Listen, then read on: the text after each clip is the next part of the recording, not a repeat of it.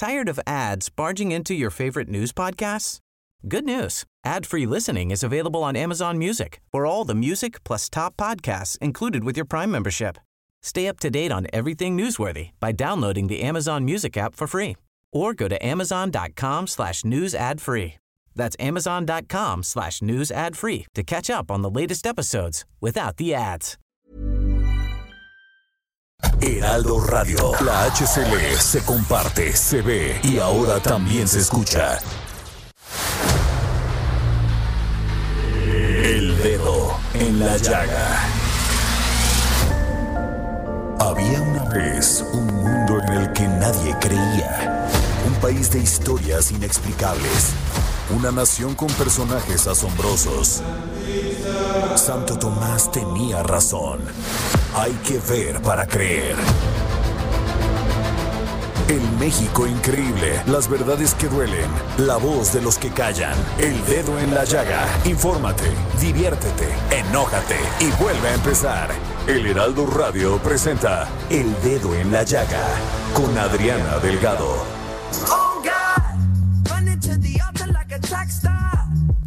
Another second. Cause the way you hold me, hold me, hold me, hold me, hold me, feel so holy.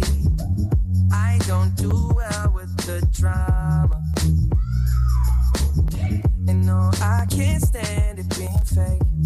No, no, no, no, no, no, no, no. I don't believe in Nirvana. But the way that we love in the night gave me life, baby. I can't explain.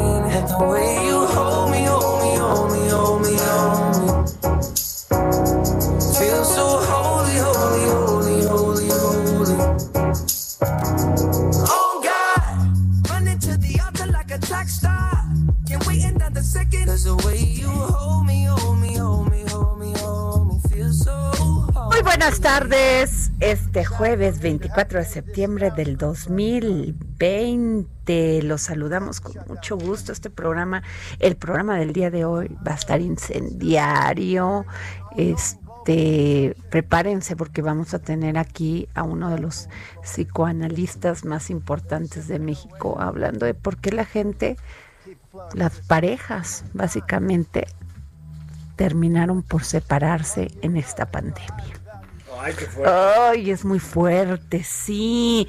Y yo quiero pedirle a nuestro querido, querido, querido Oscar Sandoval que nos presente esta canción Ay, que pues están mira. ustedes escuchando en este momento. Y lo digo porque él habla bien bonito inglés.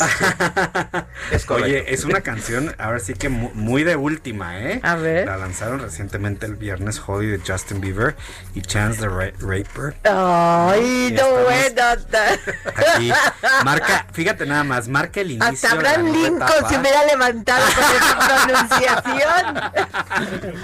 Oye, es la nueva etapa de la carrera de Justin Bieber, que ha pasado por muchas, ¿eh? Después de haberla pausado por problemas de salud a principios del año. El videoclip de esta canción ya cuenta con más de 32 millones de reproducciones. ¡Ay, no más! Oye, imagínate que Justin Bieber dijera, me encanta escuchar, me encanta escuchar el dedo en la llaga.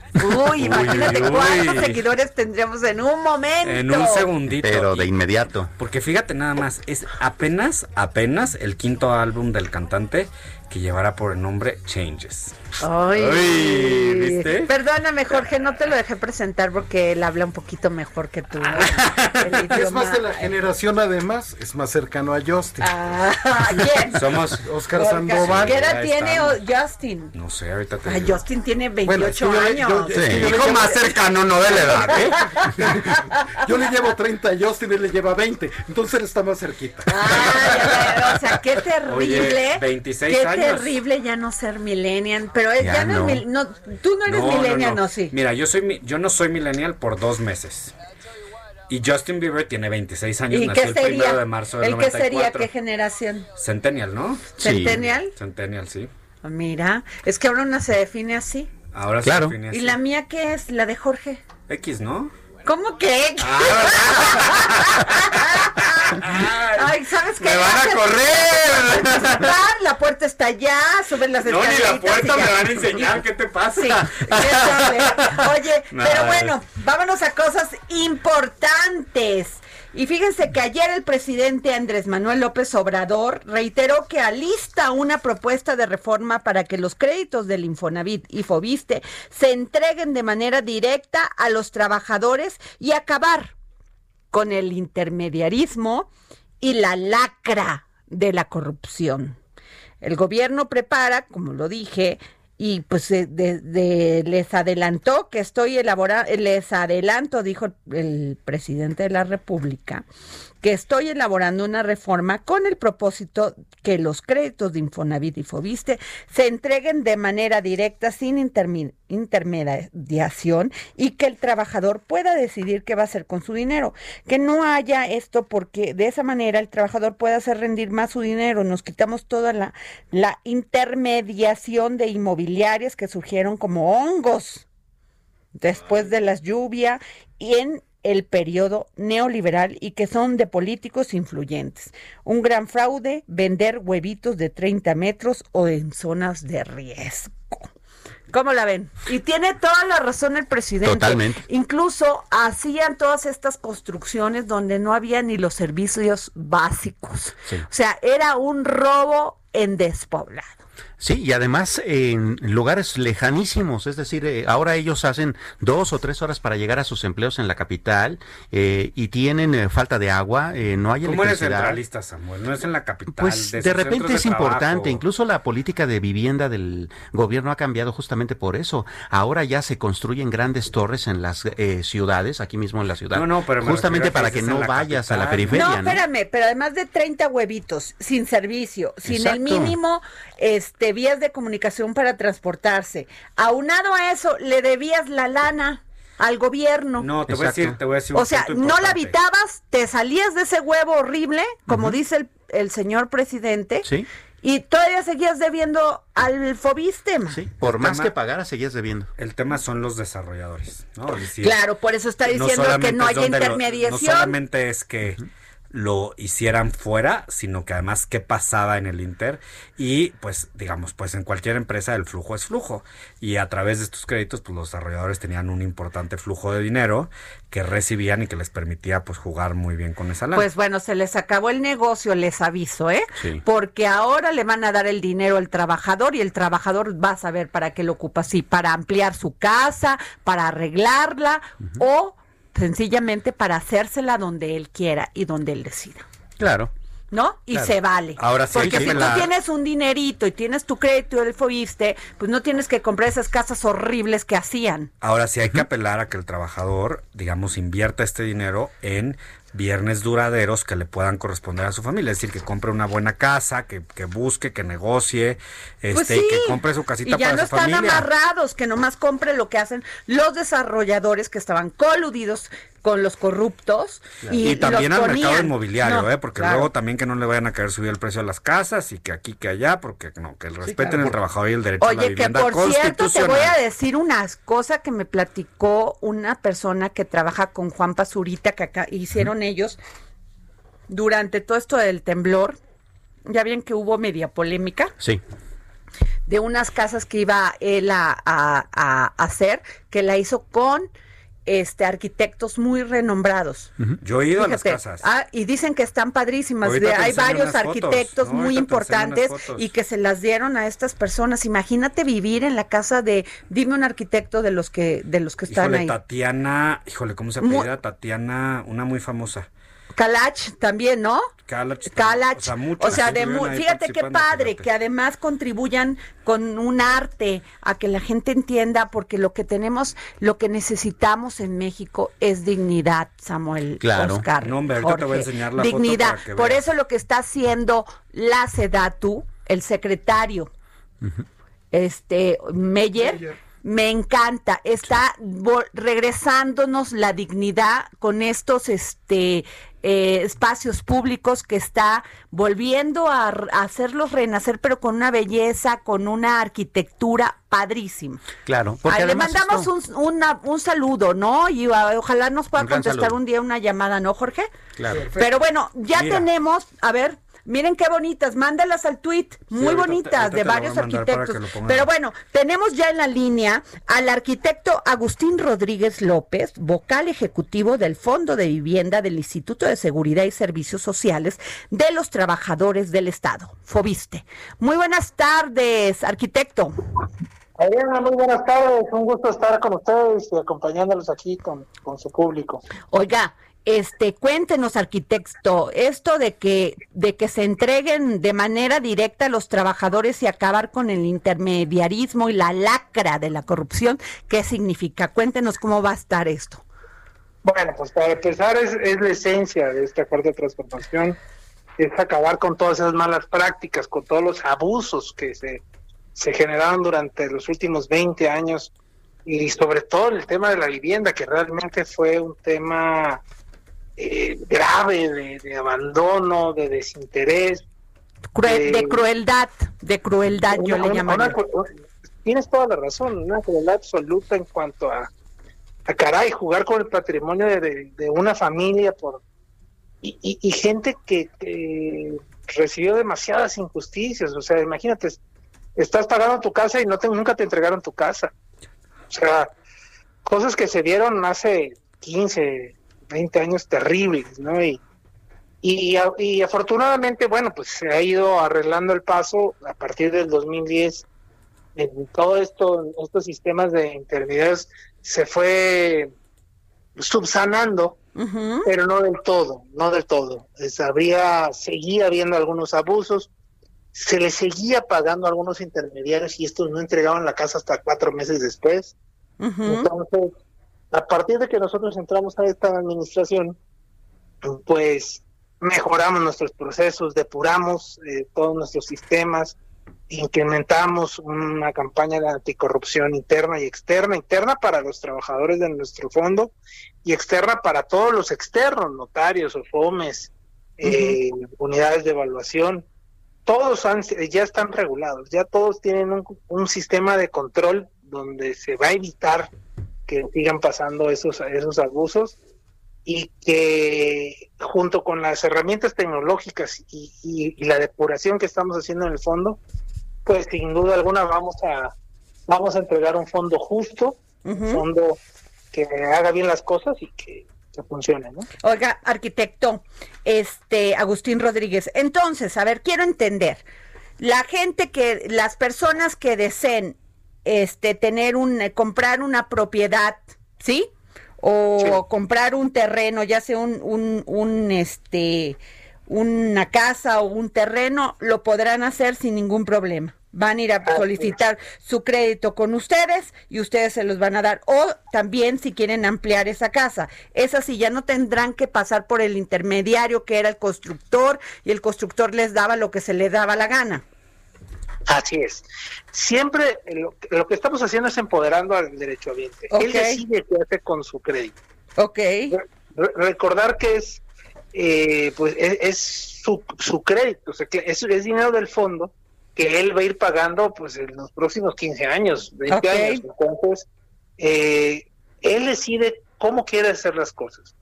Si quiere comprar una casa ya hecha, si quiere contratar a un ingeniero, un arquitecto o una empresa para construir su casa, él decide. Pero sí tiene que ocuparlo para eso. O sea, nada que me lo voy a gastar en otra cosa.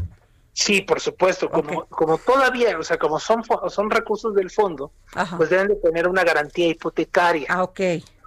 sí, o sea, entonces no, no es de que se les vaya a dar dinero y vayan a hacer, se vayan a, a Europa, ¿verdad? Claro. No, sí, porque puede pasar, ¿no? Que diga, ya le dieron el dinerito y se fue de paseo y sin casa. Exactamente, entonces, bueno, si fuera tal vez su dinero, que no fuera a seguir pagando, bueno, pues es producto de su ahorro, pero el ahorro no- únicamente es de su cuenta de vivienda, el restante es, es recurso del fondo que paulatinamente el trabajador va a ir, va a ir pagando durante los próximos 15 a 20 años. Entonces, eh, es importante que para que esto se pueda dar, pues se tenga una garantía Claro. importante para para protección de, de tanto del trabajador, de su patrimonio y de su crédito.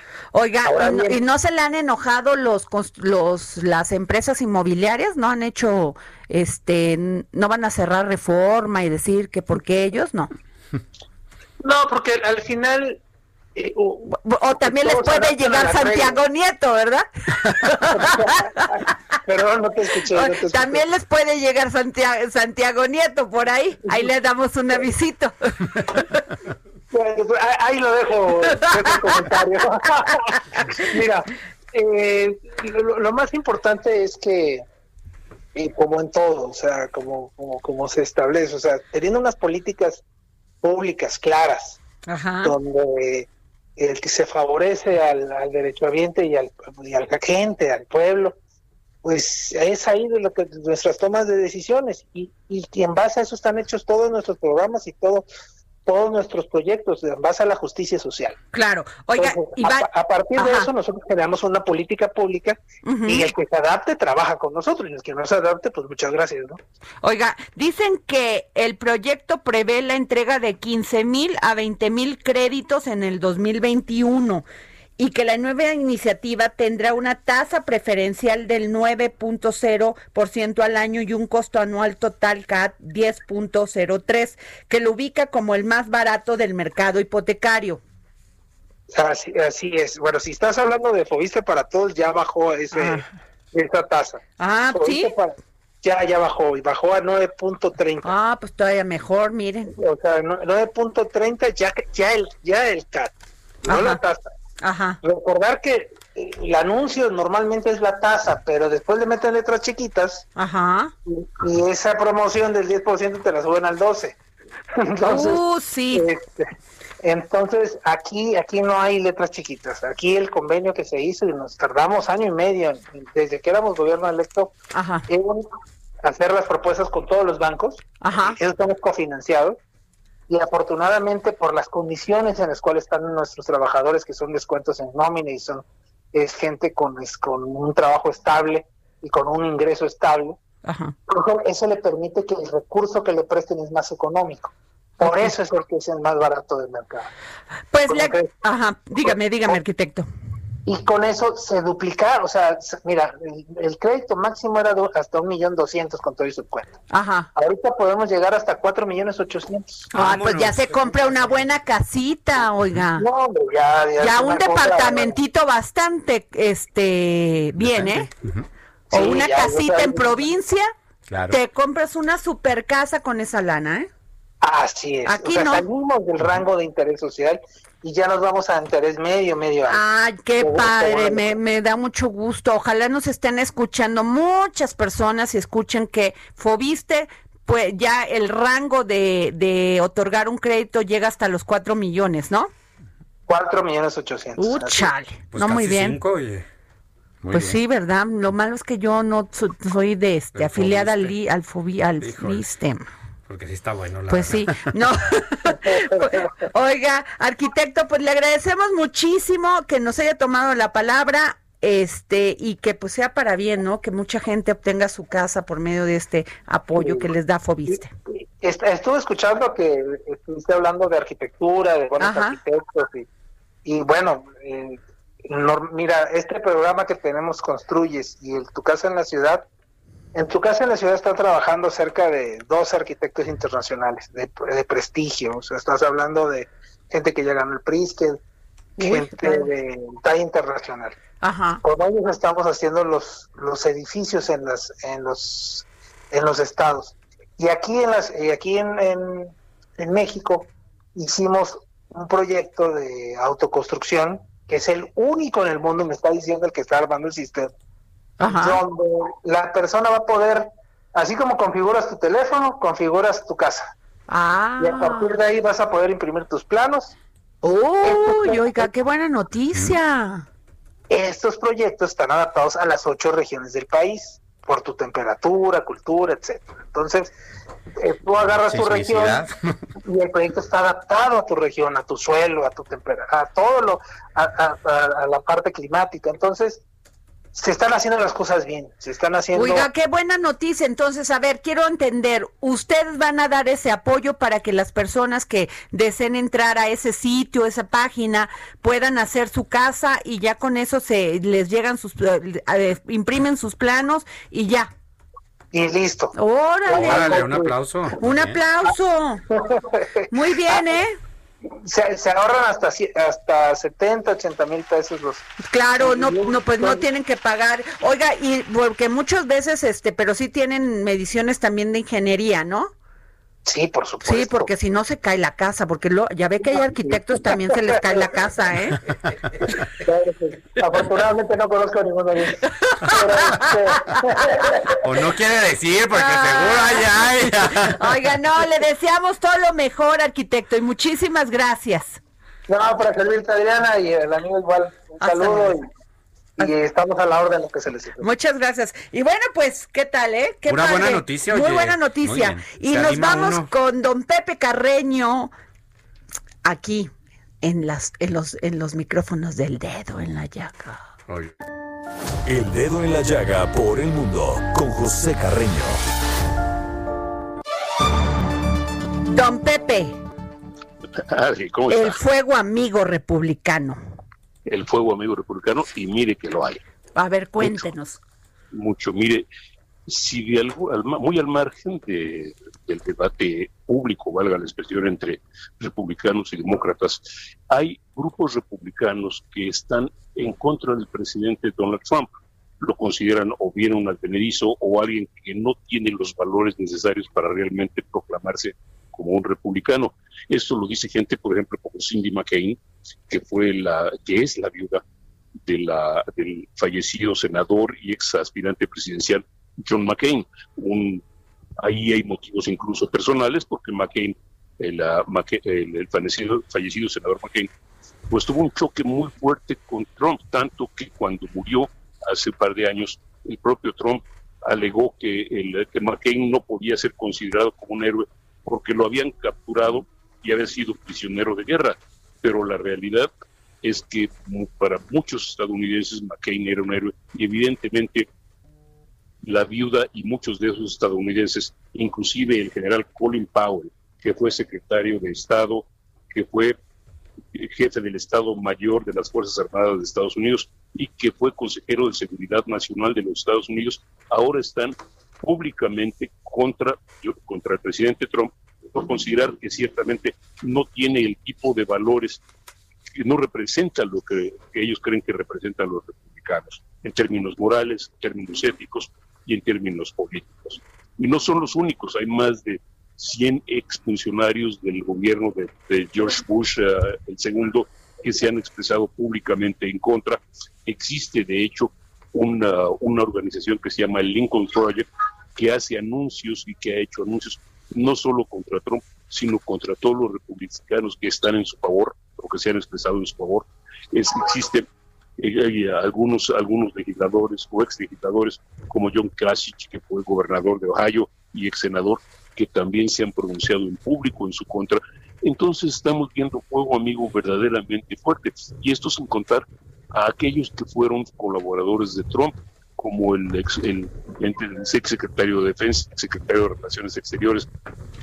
Ya estamos hablando de un grupo verdaderamente significativo. Ahora, esto no quiere decir que el Partido Republicano esté dividido, simple y llanamente que un sector, pues, si no importante, sí significativo de ellos, ya se ha manifestado en contra del mandatario y de su reelección por considerar que sería negativo para el país.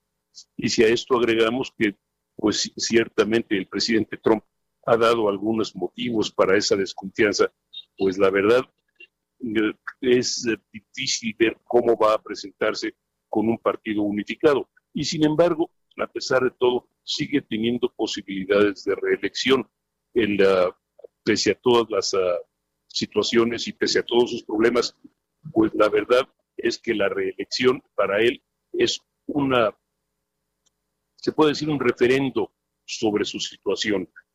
Ah, lo bueno es que para Trump existe la existen muchos fieles, ha mantenido una base notablemente estable, alrededor del 40%, pero también ha mantenido una, una base de opositores también considerablemente en contra.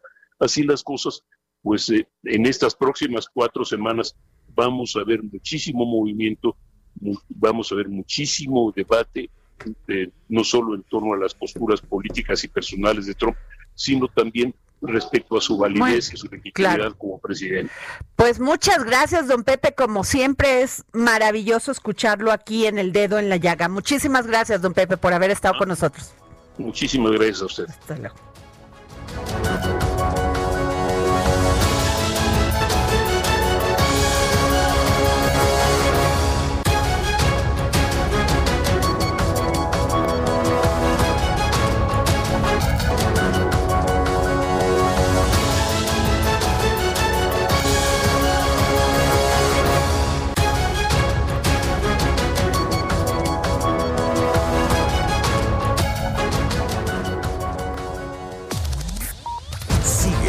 Adriana Delgado en su cuenta de Twitter. Arroba Adri Delgado Ruiz. Además, te invitamos a enviar tus opiniones y comentarios en texto o por mensaje de audio a través de WhatsApp al 55 2544 3334. Y si quieres escuchar El Dedo en la Llaga de El Heraldo Radio, en cualquier momento y donde quiera que te encuentres, descarga el podcast disponible en Spotify y iTunes. Heraldo Radio, la HCL se comparte, se ve y ahora también se escucha.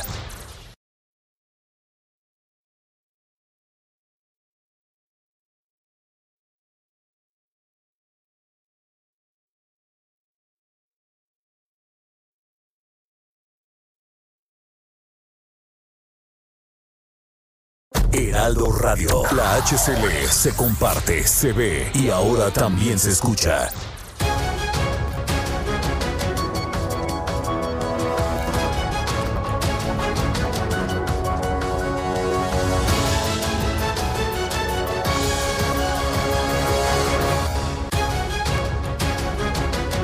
Muy buenas tardes, aquí regresamos al dedo en la llega, son las 3.30 de la tarde, por si usted quería, ¿verdad?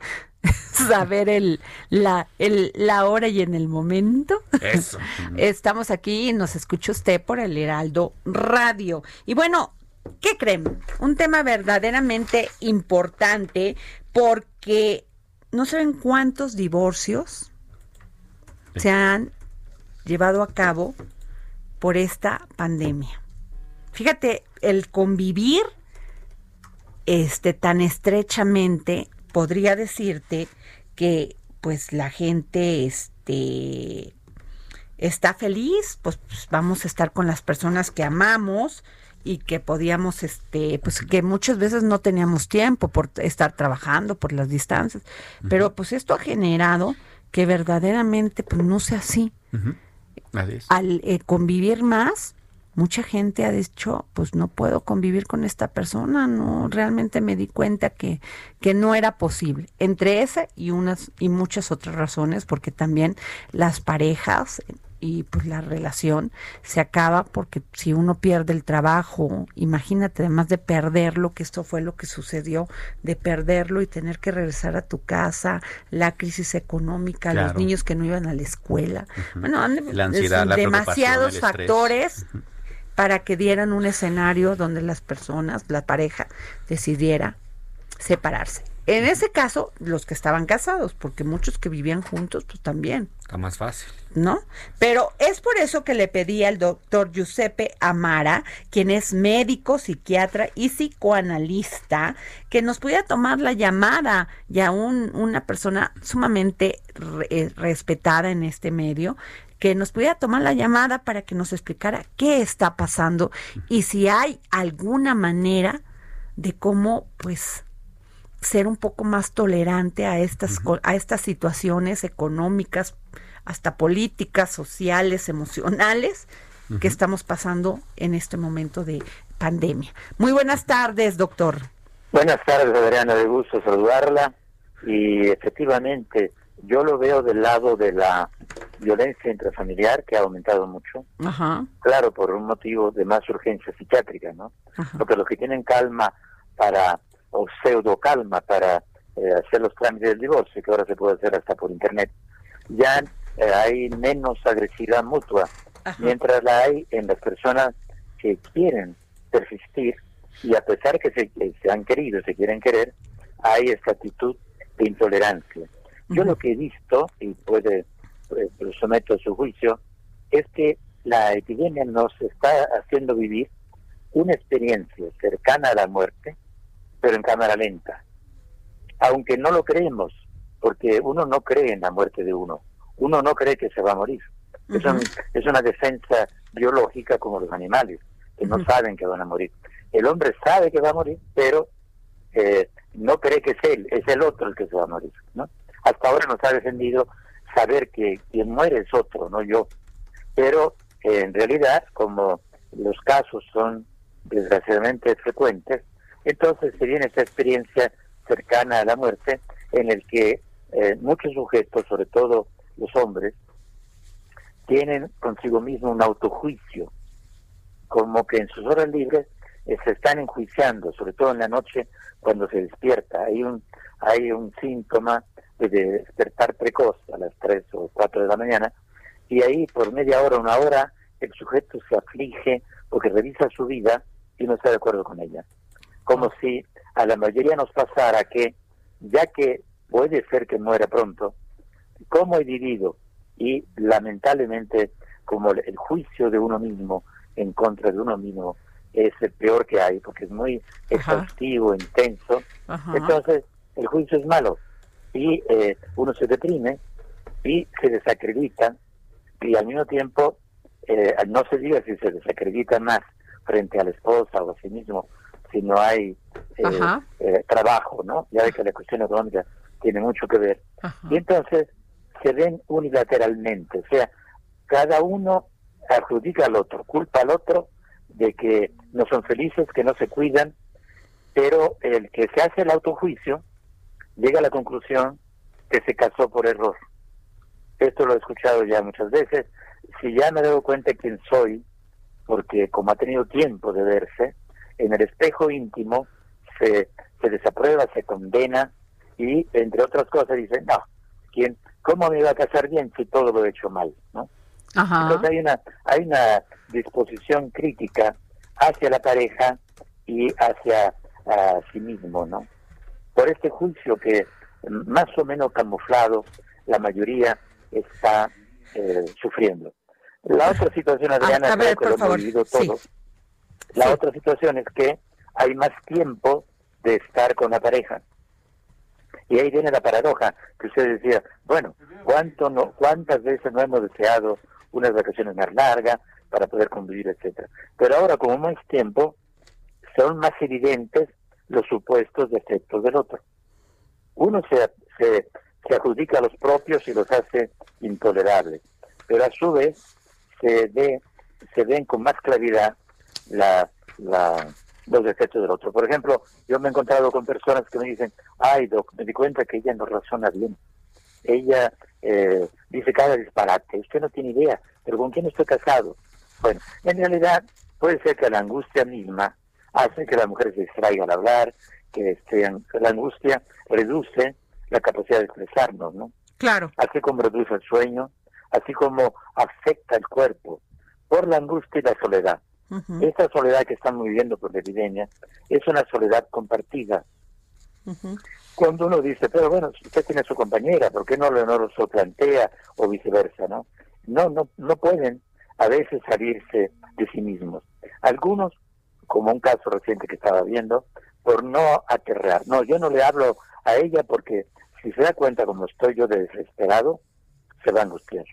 Y otros han perdido el crédito a sí mismos, la estima, la estimación a sí mismo y a la compañera, por esta cuestión de la ansiedad y la depresión que lamentablemente... Y doctor, ¿cómo se ve el amor en los tiempos del COVID? Tendría que escribirse como el, el, amor en tiempos del cólera. Bueno, eh, sabe, yo... Nada más que aquí no, tenemos de a qué barco subirnos, sino es, el único es el de la casa y conviviendo todos. Bueno, eh, afortunadamente se da, se da he escuchado también caballeros que ante mi asombro, le dicen a la esposa, eh, fíjate que he llegado a la conclusión, revisando mi vida, que tú has sido eh, lo único bueno que he hecho hasta ahora, eh, la única buena elección. Y mientras estés a mi lado, yo puedo con todo. Bueno, a mí me asombró porque es un individuo cascarrabia que siempre criticaba, ¿no? Como que hay posibilidad de reconocer al otro. Pero lamentablemente por mi trabajo, porque usted sabe lo que decía Tolstoy, ¿no? Los felices no se quejan, ¿no? Claro. los matrimonios felices no hay queja. En cambio, los que sufren, y yo veo lo contrario, que devaloran al otro, o ella devalora al, al, al compañero, y esto se vuelve insoportable.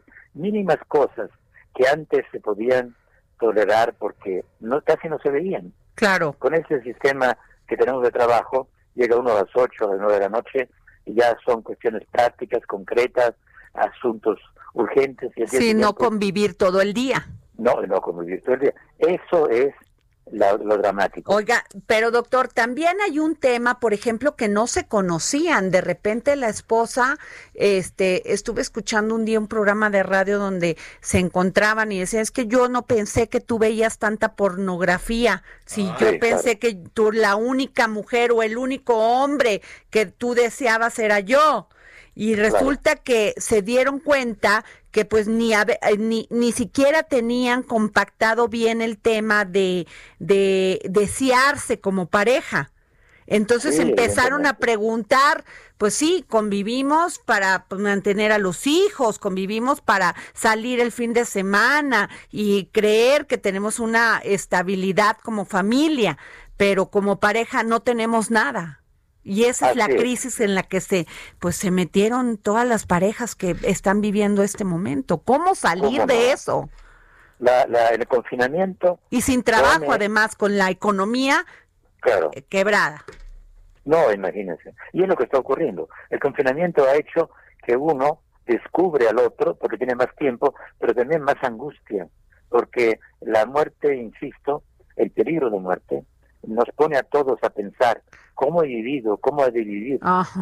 Y entonces, como uno se hace un examen demasiado radical y, tenía, y tiene tiempo libre, eh, los defectos del otro se agigantan. Así como puede haber un reencuentro, lo hay, no, no, no debemos ser fatalistas, hay personas que se reencuentran y dicen, ah, eh, todo está cambiando, eh, nos, nos intercambiamos ideas, nos apoyamos. Porque la valoran, sí. Sí, se va a otro Y el otro es, por ejemplo, un caso que puedo podría documentarle dice, oiga, doctor, eh, es como si la conociera por primera vez. Es ahora que la descubro, ¿no? Porque antes hablaban de cosas no tan íntimas y que ahora se han hecho, a menos que tuvieran crisis. Pero ahora, como es una crisis continua, sin, sin una, una esperanza próxima, y es una incertidumbre que nos afecta a todos, entonces han aumentado esos problemas. En, en, los casos europeos, que yo me informo a veces, eh, ese amor que usted dice, ¿cómo se da el amor en tiempos del virus? Bueno, se da más intenso en quienes no se pueden ver. No se pueden ver por el miedo al contagio. Claro. Es decir, o, amantes o novios que les da miedo verse, ¿no? Es una paradoja, porque vuelve uno a idealizar. Esta, ah, esta, esta epidemia hace que uno desidealice, o sea, se acaban los ideales, nos vemos desnudos, crudos como somos, y no nos gustamos, entonces yo creo que ella no, no le va a gustar a ella, y a su vez ella no es lo que yo creía.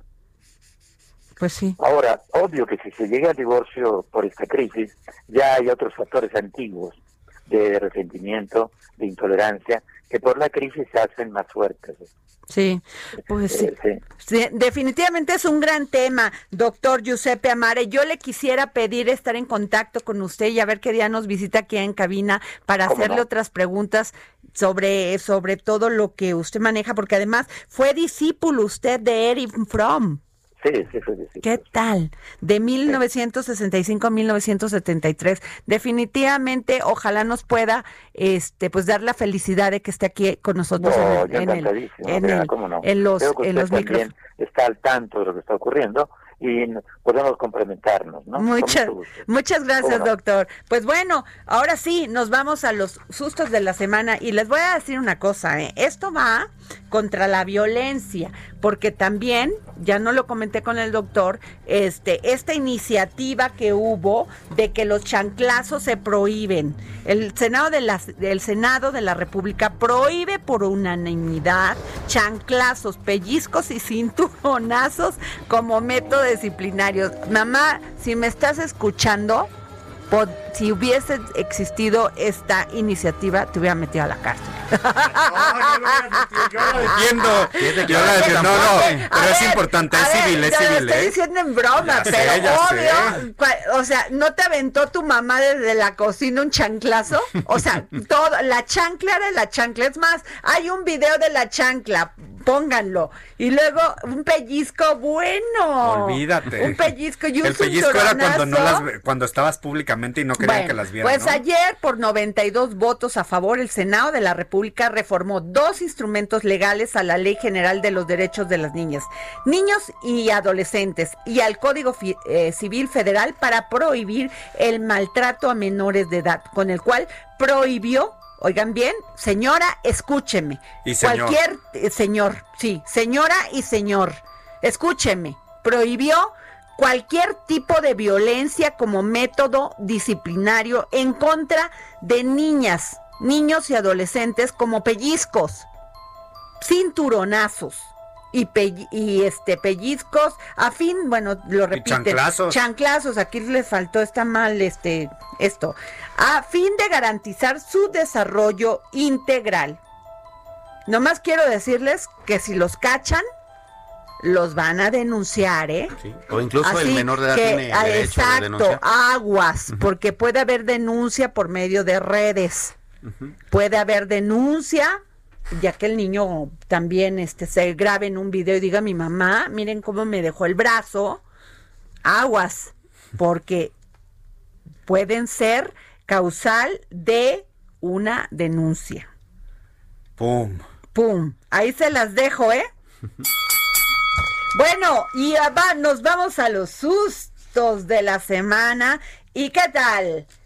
Díganme si aquí en el dedo, en la llaga, no, no este, analizamos el tema que dio a conocer el día de hoy el, Proyecto el ministro, ministro. Ministro Luz María Aguilar, que propuso rechazar la consulta impulsada por el presidente Andrés Manuel López Obrador contra los cinco, los últimos cinco mandatarios mexicanos por inconstitucional, según el documento que compartió este jueves el máximo tribunal. En ese sentido, el magistrado, magistrado señala que el artículo 35 de la Constitución establece que las consultas no pueden no pueden utilizarse para restringir o eliminar derechos humanos reconocidos tanto por la Carta Magna como en los tratados internacionales a los que adhiere la nación mexicana y que tampoco permite plebiscitar la partición de partición de justicia porque esta es una obligación. A ver, señores, ¿qué piensan? Hay 121 considerandos en toda la resolución, eh, de- el proyecto de resolución del, del ministro y, y al final dice algo que me pareció muy interesante. Cada uno de estos puntos por sí solo ya marcaría una inconstitucionalidad. Entonces, sumándolos todos, bueno, pues esta, esta consulta es totalmente este, inconstitucional, marca él.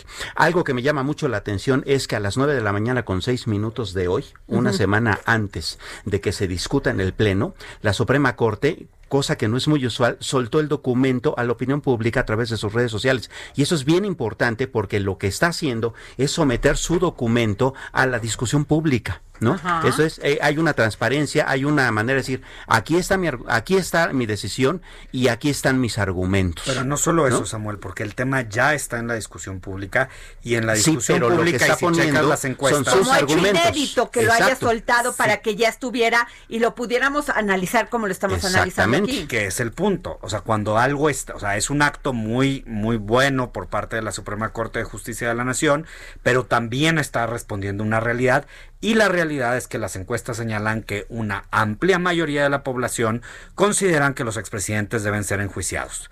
Entonces, está solamente respondiendo a un hecho que ya está en discusión, aquí se ha puesto en mucha discusión, porque el presidente lo pone en la conferencia Pero es que es muy sexy, a ver, es muy sexy eh, pensar que todos aquellos, y más si lo estás escuchando todos los días dicho por el presidente, que el neoliberalismo, que la corrupción, que esto, que el otro, claro, y les preguntas a todo, a, a cualquier ciudadano, oiga, quiere enjuiciar a los... Claro, pero, esto no es, así. Y además te voy a decir una cosa que a mí, que me llamó muy este poderosamente la atención en el artículo de Villoro, que él dice al pretender que la justicia derive de la opinión pública, se debilita el Estado de Derecho. Claro. La ley se convierte en una facultad discrecional sujeta a sondeos. Los delitos deben ser perseguidos de oficio, no por el sentir ciudadano. Y ahí va otra, este Oscar. Venga. De manera el constitucionalista, constitucionalista Diego Valadez comentó en Twitter, la investigación de los delitos no es potestas potestativa, es obligatoria. Las consultas populares no son instrumentos para legitimar la impunidad.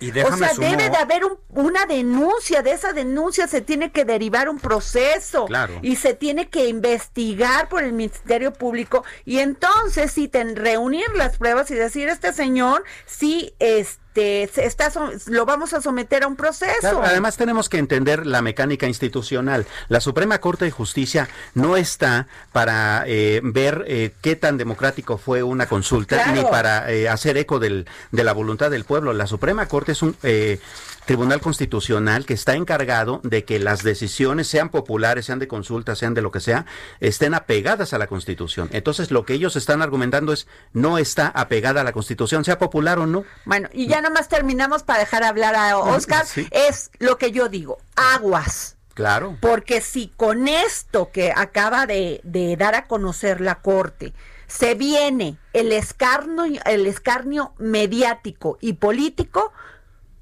y vamos y le van a echar la culpa a la corte porque declaró con base en la constitución en nuestras en nuestro estado de derecho y dicen que la corte es la culpable qué mal.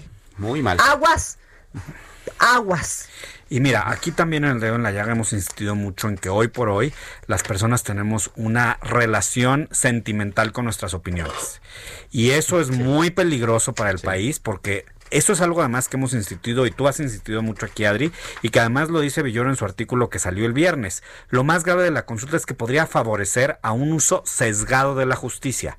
Y hoy por hoy estamos en un uso sesgado de la justicia porque eres juzgado por la opinión relacionada con la corrupción si fuiste funcionario público. Y como yo lo he dicho aquí también, a, mí me antes yo, yo chiquitos y dije, yo quisiera ser presidente. Hoy por hoy creo que pocos niños quisieran ser presidentes por lo demeritada que está la figura del presidente, por los muchos errores que cometieron ellos, pero también por el señalamiento público que se hace de ellos, por ejemplo, con este intento de consulta y este intento de pregunta en donde no sabes ni por qué los van a juzgar, ni dónde está la prueba. Tiene, exacto, ¿por qué vas a juzgar a Salinas? ¿Por el neoliberalismo? o porque sus políticas públicas generaron pobreza o este daño, eh, pero entonces tienes que demostrárselo. Claro, ¿Cuánta gente, cuánta gente murió por esas políticas públicas? si es que ese es el caso, cuántos se robaron o si hay por corrupción. Claro. Pero a ver, investigar seis años o cuántos, 30 años atrás. Pues sí, imagínate. Vamos a tener a la justicia ocupada en eso. Pero imagínate, además son los expresidentes vivos. es un es a los ministerios públicos, que no, que no investigaron. No hicieron investigación. Totalmente de acuerdo. tenemos temas más importantes como los feminicidios. Totalmente. O sea, realmente, ¿por qué no ocupamos ah. al máximo tribunal de este país en esto? Ah, pero claro, si tú ves lo que opina la gente, la gente sí juzga al presidente y dice está mal sus políticas sobre el feminicidio, que claramente están mal por los números que hay, pero esto, que es el sesgo de la justicia, porque, porque nos gusta, a ver, también nos gusta el sabor de que, que enjuician a los expresidentes, eso sí cubre las carencias que hay sobre el tema de los feminicidios, que es cada día más grave. Ahora, yo te digo una cosa, cuando, ¿sabes cómo juzga la, la población a un presidente o a un gobierno? ¿Cómo? Por la manera en que le fue. Cuando vota por ellos. La gente le dijo al gobierno este ¿De Peña? al PRI, no los queremos más aquí. Por eso vamos a votar por Andrés Manuel López Obrador. Así los juzgó. Así. Y esa es la manera democrática de juzgarlos. Si en esos gobiernos hubo corrupción, el presidente está trabajando muy a favor de eso, está realmente limpiando porque por todos lados te encuentras que hay denuncias de corrupción. Ok, pero hay una manera, que es la vía democrática, y otra la vía judicial. Entonces, que inicien carpetas de investigación y que los lleven. Porque además ahora si cometes un delito, te haces una encuesta. ¿Me juzgan o no me juzgan porque cometiste no delito? Estás sentando un precedente Yo como ciudadana, como por qué querría, o sea, ¿por qué Claro que me gustaría que juzgaran a los corruptos, pero como ciudadana también tengo que ser responsable. ¿Y por qué? Como por qué voy a decir que es un ladrón si no me consta. A ver, enséñeme los elementos. Claro. ¿Por qué el ladrón va a poner a su familia que hagan una consulta para que no lo juzguen? Claro. Yo pero la resolución es la peor sentencia, ¿no? La, la, la, la, la percepción propia es, es una sentencia muy subjetiva. A ver, que, les inicien procesos, que haya denuncias. Entonces quiero enterarme de qué los estamos acusando para denunciar. Eso. Sale. Bueno, pues ya nos vamos. Nos vemos mañana.